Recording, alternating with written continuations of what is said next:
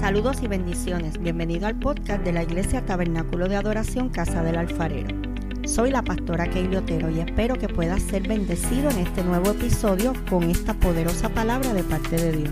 Si es así, recuerda compartirla con un amigo. Dios te bendiga. Mientras yo oraba al Señor, el Espíritu Santo automáticamente, la pastora me habló y me, extendió la invitación para estar con ustedes. El Espíritu Santo me habló de Samuel y me habló de la historia de Samuel. Y yo quiero que ustedes me sigan en la Biblia. Así que busquen su Biblia rápidamente. Yo quiero que vamos a, vamos a entrar un poquito más profundo y yo quiero a, manera como si fuera un estudio, que usted vaya y responda preguntas simples que le voy a hacer. Ahora, primera de Samuel capítulo 3 y versículo 1 dice que Samuel estaba haciendo algo en particular en presencia de él. ¿Y qué estaba haciendo? Verso 1. ¿Qué estaba haciendo? Ministraba. ¿Qué es ministrar? Alguien que me diga. Servir. Servir. ¿Qué más? ¿Qué? Impartir. ¿Qué más? Dar. Muy bien. Vamos acá atrás. ¿Qué es ministrar? Para ustedes. ¿Qué ustedes entienden para ministrar? Ministrar la palabra. Ministrar la palabra. ¿Alguien más? ¿Qué es ministrar para ti? Adorar. Todo lo que ustedes están respondiendo específicamente está bien. Ahora vamos a hablar un poquito quién era Samuel. Samuel es un milagro. La Biblia dice en, en 1 Samuel capítulo 1 que realmente su mamá Ana no, era estéril, no podía tener hijos. Y ella vino una vez afligida delante del templo de Dios. Y ah, fue tan fuerte su aflicción que dice la Biblia que ella lloraba y movía los labios, pero palabras no salían. ¿Usted alguna vez ha llorado así, joven? Usted tiene que estar sumamente quebrantado. Y ella dice la Biblia que cuando ella llega, se postra, pastora, si me permite, se postra y estaba solamente llorando. Tanto fue la amargura que esta mujer tenía que lloraba, palabras no salían, que Elí la tuvo por ebria. Y le dice, mujer, digiere tu vino y tu sidra. Y ella dice, no me tomes como una mujer infatua, como una mujer pecadora. Ella dijo, yo soy una mujer afligida de espíritu. Y de repente, automáticamente, el sacerdote le dice, pues que entonces que Jehová conteste tu petición. Y dice la Biblia que Ana no estuvo más triste. La historia corta. La Biblia dice que el milagro ocurre y Ana tuvo a Samuel. Samuel es un, un, personaje muy importante en la Biblia porque Samuel es el profeta que unge a David. ¿Todos sabían eso? Díganme conmigo. Díganme conmigo. ¿Lo saben o no lo saben? Díganme conmigo. Entonces, ¿qué ocurre? Samuel era un personaje muy importante porque Samuel era nazareo. ¿Qué era un nazareo? Los nazareos hacían un pacto con Dios de no cortarse el cabello. Dice la Biblia que los nazareos eran tan importantes porque incluso cuando ellos eran jueces o cuando eran líderes o cuando eran principales de guerra, la gente sabía que Dios estaba con el pueblo porque simple y sencillamente se soltaban el cabello. Cuando ellos sentían la presencia del Señor, dice la Biblia que los nazareos soltaban el cabello y entonces en ese momento la gente sabía que Dios estaba y que Dios le iba a dar la victoria. Pues Samuel era un chamaquito en ese momento cuando fue llamado y era nazareo, o sea que tú veías a un chamaquito con el pelo largo dentro del templo. Y dice la Biblia que algo estaba ocurriendo. Samuel lo primero que estaba haciendo era que estaba ministrando a Jehová en presencia de él. ¿Qué quiere decir en presencia de él? Dos cosas, que lo hacía delante de él y lo segundo, que estaba bajo la supervisión y el mandato específico de él. O sea, que ¿quién lo estaba mentoreando? Diga conmigo Elí. Dígalo con fuerza, Elí. Elí lo estaba mentoreando. Ahora, todo lo que ustedes estaban diciendo que es ministrar, estaba sirviendo, estaba cantando, estaba adorando, estaba orando, levantaba las ofrendas quizás en el templo, oraba con el pastor para despedir el culto. Y ahora toca, toca, canta, predica, impone mano, le da el micrófono, brega con el sonido, no se está quieto el pastor. Pues él estaba así, en sus primeros pasos. Ahora había un detalle, miren la atmósfera de lo que estaba ocurriendo en este momento. Vamos conmigo a la escritura, quiero que me sigan. Primera de Samuel, capítulo 3. Miren lo que estaba ocurriendo y yo quiero describir la atmósfera espiritual y profética que estaba en este momento. Versículo 2. Dice, y aconteció que un día, que estando allí, acostado en su aposento, cuando sus ojos comenzaban a oscurecerse, de modo que no podía ver. Cuando la Biblia dice que Elí, sus ojos estaban empezando a oscurecerse, era simplemente que se estaba envejeciendo. ¿Está claro eso? ¿Está aquí conmigo? Entonces Elí, su intención era levantar a Samuel en su lugar. Ahora, ¿qué tipo de atmósfera estaban viviendo? Vamos al versículo 1 nuevamente. ¿Lo tienes ahí? ¿Lo puedes leer? Escuchen bien. Dice, y la palabra de Jehová escaseaba en aquellos días. Pausa. Lo primero, la palabra de Jehová escaseaba. Número dos, No había visión con frecuencia. No había visión con frecuencia. Cuando dice no había visión con frecuencia era que no había manifestación. Miren el tiempo. No hay palabra de Dios. Aguántala ahí, lo vas a seguir leyendo. No había palabra de Dios. Y ahora no hay manifestación de Dios. Es decir, se congregaba la gente en el templo, pero Dios no se movía. Se congregaba la gente en el templo, pero no habían profecías, no habían dones, no habían manifestaciones, no escuchábamos la gente hablando en lengua, cogiendo por el templo. No había esa manifestación de Dios. Simple y sencillamente, en ese momento, la palabra escaseaba. O sea, había palabra, pero estaba escaseando, estaba menguando. Y no había visión con frecuencia, no había manifestación. De hecho, la palabra visión es importante porque para el profeta la- tiene que tener visión. Y el llamado profético tiene que tener visión constantemente. ¿Qué quiere decir esto? Que no había manifestaciones de los dones proféticos. No había manifestación. ¿Qué dice luego? Y aconteció un día que estando él acostado en su aposento, cuando sus ojos comenzaban a oscurecerse de modo que no podía ver, Samuel estaba durmiendo en el templo de Jehová, donde estaba el arca de Dios. Escucha, escucha esto, pastora, usted me permite, me da autorización. La Biblia dice que estaba Samuel al lado del arca del pacto. Todos saben lo que era el arca del pacto. Era el lugar, el antiguo recipiente de la gloria de Dios. Este recipiente era tan importante porque de hecho la Biblia dice que gente murió por tocar esto en el momento menos indicado. Pero Samuel estaba tan ungido y tan consagrado desde el vientre que él dormía al lado del arca. Entonces mira lo que estaba ocurriendo. Dice la Biblia que Samuel estaba dormido. Di conmigo dormido. Al lado del arca. Ahora, el arca se supone que era lo que contenía la gloria de Dios, lo que había manifestación. Pero ¿cómo estaba Samuel? Cuando usted busca en la Biblia, y esto quizás les va a chocar un poco, cuando Jesús hablaba de la gente dormida, realmente estaba hablando de gente que estaba muerta en el espíritu.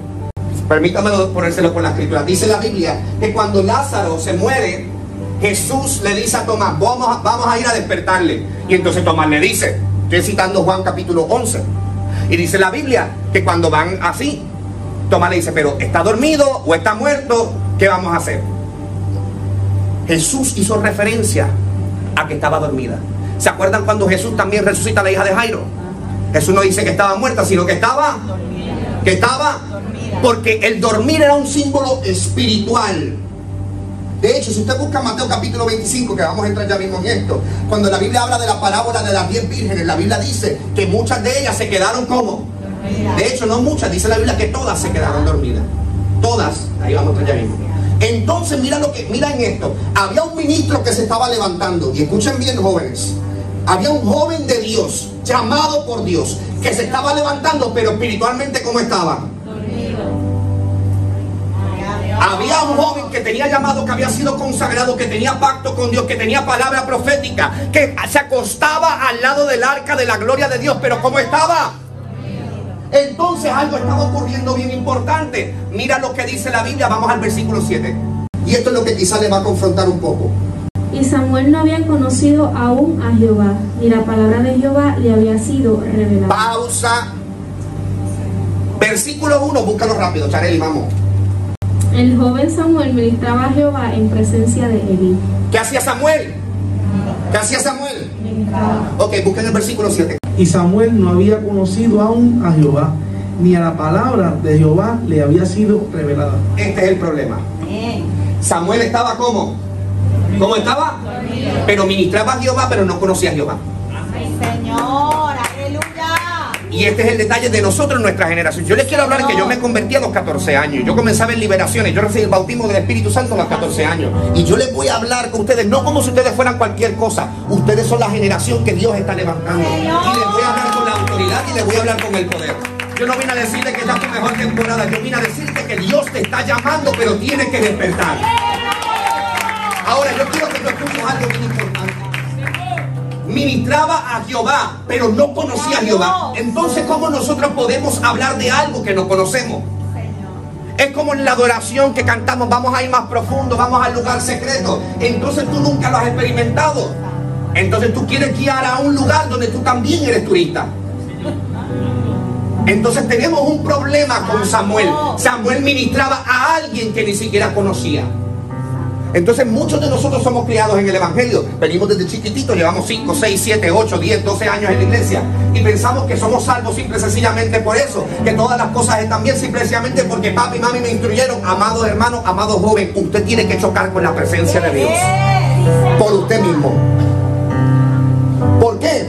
Porque entonces está ministrando algo que no conoce. Y usted sabe cómo usted está delante de la presencia de Dios. Aunque ministre, aunque cante, aunque sirva, aunque dance, aunque predique. Usted sabe cómo usted está delante de la presencia de Dios. ¿Sabe cómo está? Samuel estaba dormido, ministraba algo que no conocía. Y usted sabe lo que sucede, que usted dirá, ah, pero eso fue en tiempos de Samuel. Busque Mateo capítulo 25, ahora sí. Entonces el reino de los cielos será semejante a diez vírgenes que tomando sus lámparas salieron a recibir al esposo. ¿Qué tomaron? ¿Qué tomaron? No se olvide de eso. Cinco de ellas eran prudentes y cinco insensatas. Las insensatas tomando sus lámparas no tomaron consigo aceite, mas las prudentes tomaron aceite en sus vasijas juntamente con sus lámparas. Y tardándose el esposo, cabecearon todas y se durmieron. Ahí. La Biblia dice que cabecearon cuántas. ¿Cabecearon cuántas? Permítame entrar brevemente, voy a entrar bien superficialmente a la parábola de diez vírgenes. La Biblia dice que cinco eran prudentes y cinco insensatas. Te lo está poniendo más bonito. Cinco eran prudentes y cinco imprudentes. Cin- Cinco prudentes y cinco imprudentes. A ver, eran así. Te lo está diciendo de una forma bonita, insensata. Eran imprudentes, imprudentonas. Entonces mira lo que dice la Biblia. Que todas estaban esperando que quién llegara. ¿Que llegara quién? El esposo. Ahora, yo quiero que usted entienda que esta parábola no está hablando de los que están en el mundo y los que están aquí, en la iglesia. Esta parábola exclusivamente está hablando de la iglesia. Porque el que no cree en Dios no espera su venida. Entonces quiere decir que los imprudentes los in- y los prudentes, ¿quiénes somos? Ahí está. Diga conmigo amén. Diga conmigo amén. Entonces mira lo que está ocurriendo. Dice la Biblia que todas cabecearon y se... Entonces quiere decir que no importa el nivel espiritual que tú tengas, el tiempo que tú tengas, a todos nos podemos. Tú puedes hablar en otras lenguas, puedes tener dones, puedes tener ministerio, puedes haber visto manifestación, puedes estar llamado. Cuando, la- cuando tú cantas, cuando ministras, cuando danzas, cuando impones manos, cuando sirves, Dios se mueve, se manifiesta. Gloria a Dios. Pero ¿sabes lo que sucede? Que todos Entonces mira lo que está ocurriendo. Dice la Biblia que las cinco prudentes y las cinco insensatas todas tomaron consigo lámpara. Di conmigo lámpara. Cuando usted busca el libro de Salmo 119, versículo 105, dice la Biblia, lámpara a mis pies es tú. Quiere decir que todas tenían que... O sea, no se trataba de tener palabra profética, no se trataba de tener llamados, no se trataba de tener dones. Todas tenían palabras, ¿sí o no? Todas tenían lámparas, ¿sí o no? Pero ¿saben la diferencia? Que la Biblia dice que las cinco prudentes tomaron consigo qué? Tomaron consigo qué? Aceite. La Biblia dice que el aceite es símbolo de algo muy importante y muy especial para nosotros. Símbolo del Espíritu. Entonces la diferencia ahí, esto lo dice en el libro de Segunda de Corintios, que la letra mata, mal es el Espíritu. Tú puedes conocerte la Biblia por completo. Y estamos en una generación que le apasiona estudiar. Pero no confunda la teología Señor. con la vivencia y la comunión con el Espíritu Santo. No es lo mismo, ni se escribe igual. Porque la letra mata, más el Espíritu vivifica. No lo digo yo, lo dice la Biblia. Entonces, ¿qué ocurre? Volvemos a Samuel. Samuel estaba durmiendo en el templo de Jehová, donde estaba el arca de Dios, y antes que la lámpara de Dios fuese apagada, ¿La lámpara de quién? ¿Usted sabe lo que está queriendo decir esto? Que había palabra. Elí conocía el llamado, Elí conocía de la palabra, Elí estaba instruyendo la palabra, pero ¿saben lo que no estaba instruyendo? ¿Qué es lo que estaba faltando? El aceite, el Espíritu Santo. Amada iglesia, una iglesia sin el Espíritu Santo es una iglesia muerta. Señor. Vuelvo a repetírtelo. Unos jóvenes sin el Espíritu Santo, damas sin el Espíritu Santo, caballeros sin el Espíritu Santo, niños sin el Espíritu Santo, ancianos sin el Espíritu. Santo. Es una iglesia muerta. Y entonces aquí la Biblia te lo está queriendo decir. Ministraban a Dios, ministraban o no ministraban. Samuel ministraba, sí o no. Ministraba, sabía ministrar. Elí lo había instruido. Pero la lámpara de Jehová, o sea, la palabra, el aceite que alumbraba, de hecho, la lámpara se utilizaba en ese tiempo antiguo y específicamente donde estaba larga para alumbrar. Y la Biblia dice en el libro de Éxodo capítulo 20 que el aceite que ardía eran de olivas machacadas. Y aquí, donde yo te voy a dar que no te va a gustar. Porque el aceite que se extraía era un aceite muy puro, pero las olivas tenían que ser quebrantadas y machacadas. Y aquí está el detalle. Que para poder despertar, que para poder tener aceite, muchas veces, aunque seamos jóvenes, aunque seamos adolescentes, aunque seamos jóvenes adultos, tenemos que ser quebrantados y tenemos que ser machacados. Te lo voy a decir una palabra más bonita y quizás más coloquial. Tenemos que aprender a ser procesados. Y ustedes saben algo, mi generación es frágil. Mi generación y la suya. Somos muy frágiles. Si nos corrigen y nos dicen por ese no es el camino, nos vamos de la iglesia. Si nos dicen este no es el lugar, nos vamos de la iglesia. Si nos dicen no lo estás haciendo bien, vamos a poder hacerlo mejor, te queremos ayudar, nos vamos de la iglesia. Nos alejamos del Señor. Y andamos de pastor en pastor, de redil en redil, Señor. pensando que el problema lo tiene todo el mundo menos Señor. nosotros. Y yo vine a decirte de parte de Dios que el problema lo tenemos nosotros. Y a veces la gente piensa con cambiarse de iglesia van a resolver problemas, con cambiarse de pastor, con cambiarse de líder. Yo no estoy diciendo que Dios no te llame a más o que en algún momento Dios no te vaya a mover a hacer otras cosas. Yo no estoy diciendo eso. Yo tengo mis reservas con eso también. No obstante, yo creo que Dios te puede mover, te puede levantar. Pero al tiempo de Él es perfecto. Si cada vez que nos molestáramos, amados hermanos, si todos los que nos enchismáramos abriéramos una iglesia, tuviéramos cada uno una iglesia individual. Y usted tendría un miembro, ¿sabe quién es? Usted, porque el Espíritu Santo no va a. Yes. ¿Te escucha fuerte? Lo sé, pero yo le dije que yo le iba a hablar a usted con- conforme a lo que Dios me dio, me habló para ustedes. Y entonces estamos en una generación que quiere ministrar. Que ven estos grupos de adoración impresionantes que se levantan, que ven estos ministros impresionantes que se levantan y decimos, yo quiero ser como ellos. Pero Dios te dice, no hay problema, tienes la palabra, tienes lámpara, pero te falta aceite. Y entonces para poder tener, ace- tener aceite en nuestras vidas tenemos que ser quebrantados y machacados. Yo les voy a dar un testimonio y un paréntesis. Usted ve esta Biblia, mira el cover de esta Biblia. Usted sabe por qué yo no cambio este cover, porque este cover ha pasado conmigo la seca y la meca, las lágrimas, los procesos, los quebrantamientos, los desiertos, las tempestades. Bueno, una vez me dijeron, ahora cambia ese cover. Yo le dije, no te preocupes, gracias. Yo, yo- porque tiene un significado para mí. Porque así, como lo ves, está feíto. Mira, tenía un versículo bíblico, ya ni se ve. Yo sé por revelación lo que es, pero usted no lo entiende. Pero así mismo muchas veces estamos machacados. Y ustedes saben que la unción que realmente cuesta y la, la que realmente vale, la que realmente sube como los fragantes, es esa. Porque te voy a explicar, cuando tú eres un adorador, cuando eres un ministro, y si solamente nos dejamos llevar y ministramos en los momentos buenos, Sí, Señor. dejamos de ser efectivos. Pero cuando usted es un ministro que realmente se para en momentos de quebrantamiento, momentos de soledad, en momentos de desolación, y tú le dices, por encima de mi proceso, por encima de mi quebrantamiento, yo voy a ministrar. Entonces usted se convierte en un ministro diferente porque la oliva está siendo machacada. Permítamelo hablártelo con mi capítulo favorito de la Biblia, en 2 de Corintios, capítulo 4, versículo 7. La Biblia dice, el apóstol Pablo lo dijo de esta manera, pero tenemos este tesoro en vasos de barro para que la excelencia del poder sea de Dios y no de vosotros. Escuchen bien, dice la Biblia que el apóstol Pablo dice, tenemos este tesoro en vasos de barro. No dice que la vasija de barro, que somos nosotros el tesoro, dice que lo que tenemos dentro. Y dice, cuando dice la Biblia, para que la excelencia del poder, específicamente la palabra poder, lo, cuando vamos a Hechos capítulo 1 y verso 8, dice la Biblia, y recibiréis poder cuando venga sobre vosotros. Entonces automáticamente lo que le está diciendo en Corintios, que lo que tú tienes dentro es que el Espíritu Santo. Pero ¿sabes lo que te dice después? Estamos atribulados en todo, mas no angustiados, en apuros, mas no desesperados, perseguidos, mas no desamparados, derribados, pero no destruidos, llevando en el cuerpo siempre por todas partes la muerte de Jesús.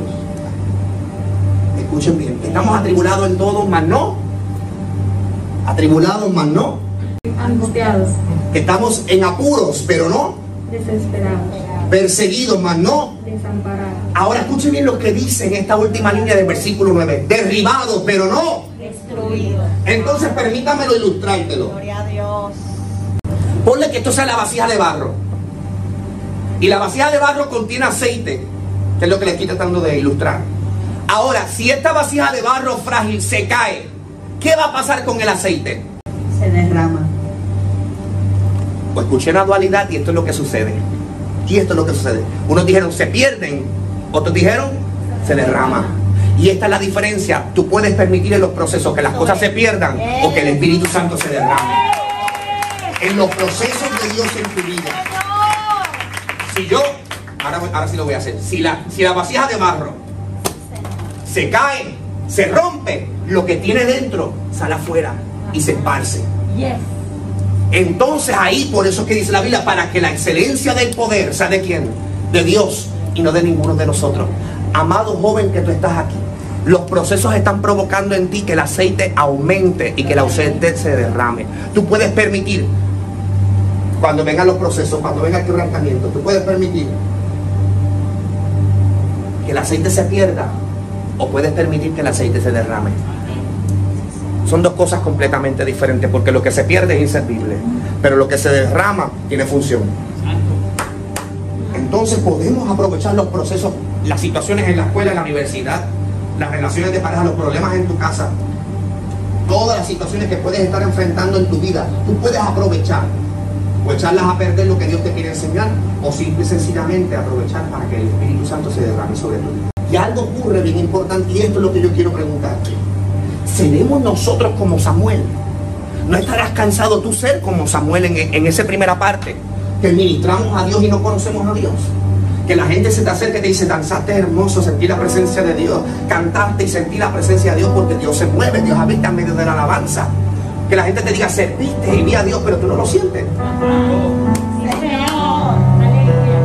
Yo cuando comencé a ministrar y cuando comencé a predicar, yo le dije, Señor, yo sé que gente habla de desierto, que no te siente del silencio, pero si yo no te siento en mi vida, si yo no, si yo no te siento en mi vida, yo no quiero ir a ninguna parte. Yo necesito saber y sentir que tú estás al lado mío. ¿Saben por qué? En un momento, y con esto sí voy a cerrar. En el libro de Éxodo dice la Biblia que Moisés está siendo llamado por Dios. Esta es la historia de la zarza ardiendo, todos la saben. Cuando dicen amén. La saben, la saben, díganme conmigo.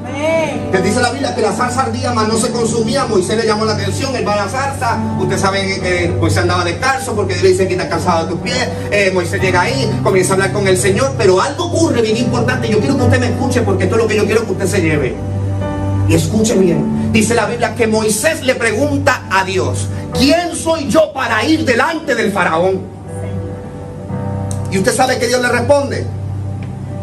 Él no le dijo, tú eres Moisés, yo te vi, a ti te echaron en el río, yo te saqué, yo vi cuando te cambiaban los pampers, tipo, cálmate.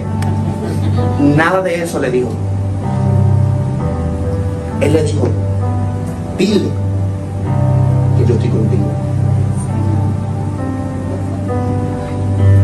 fue bien importante porque Dios lo que quería que Moisés entendiera es que más importante de sus características, de sus, de sus cualidades, de los dones que podía tener, que estos podían fallar.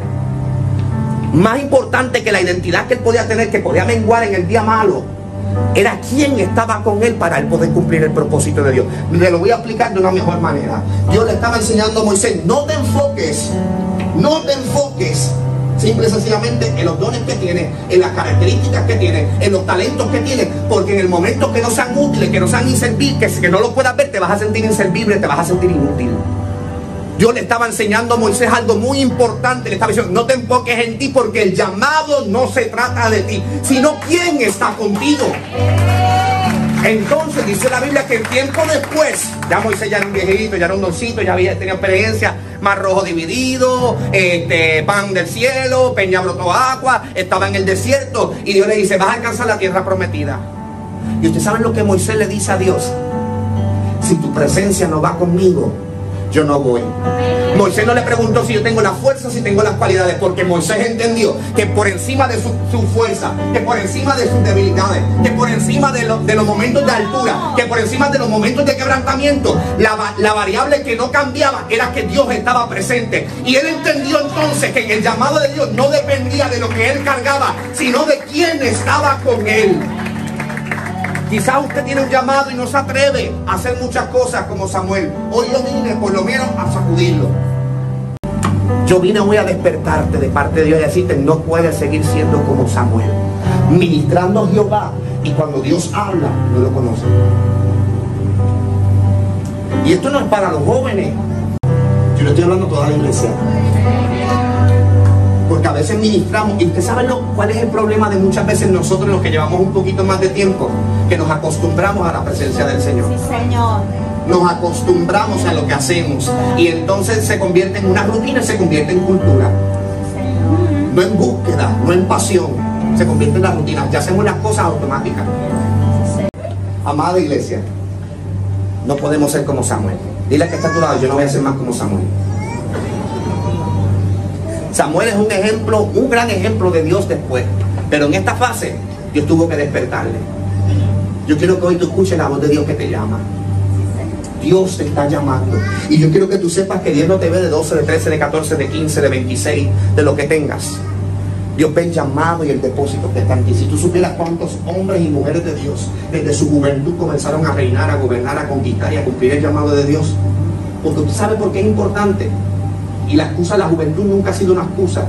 Porque en 1 Timoteo capítulo 4, versículo 12 dice, ninguno tenga poco tu juventud, sino sea ejemplo de los creyentes en palabra, conducta, amor, espíritu, fe y pureza. Póngase en el iglesia. Yo quiero que usted incline su rostro Y si algo usted se lleva de este mensaje, es muchas veces estamos dormidos aún dentro de la iglesia, aún al lado de la presencia de Dios, donde se supone que haya manifestación, donde se supone que haya manifestación de Dios constante.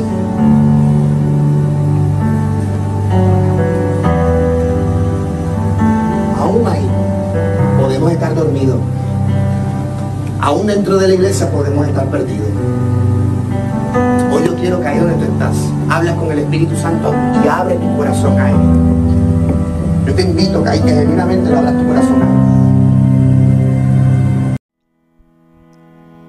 Bendiciones. Si este episodio ha sido de bendición para ti, compártelo para que otros puedan ser edificados. Te invito a que nos busquen en Facebook como Tabernáculo de Adoración Casa del Alfarero y te suscribas a nuestros podcasts en las diferentes plataformas. Y así no te perderás ninguno de nuestros episodios. Dios te bendiga.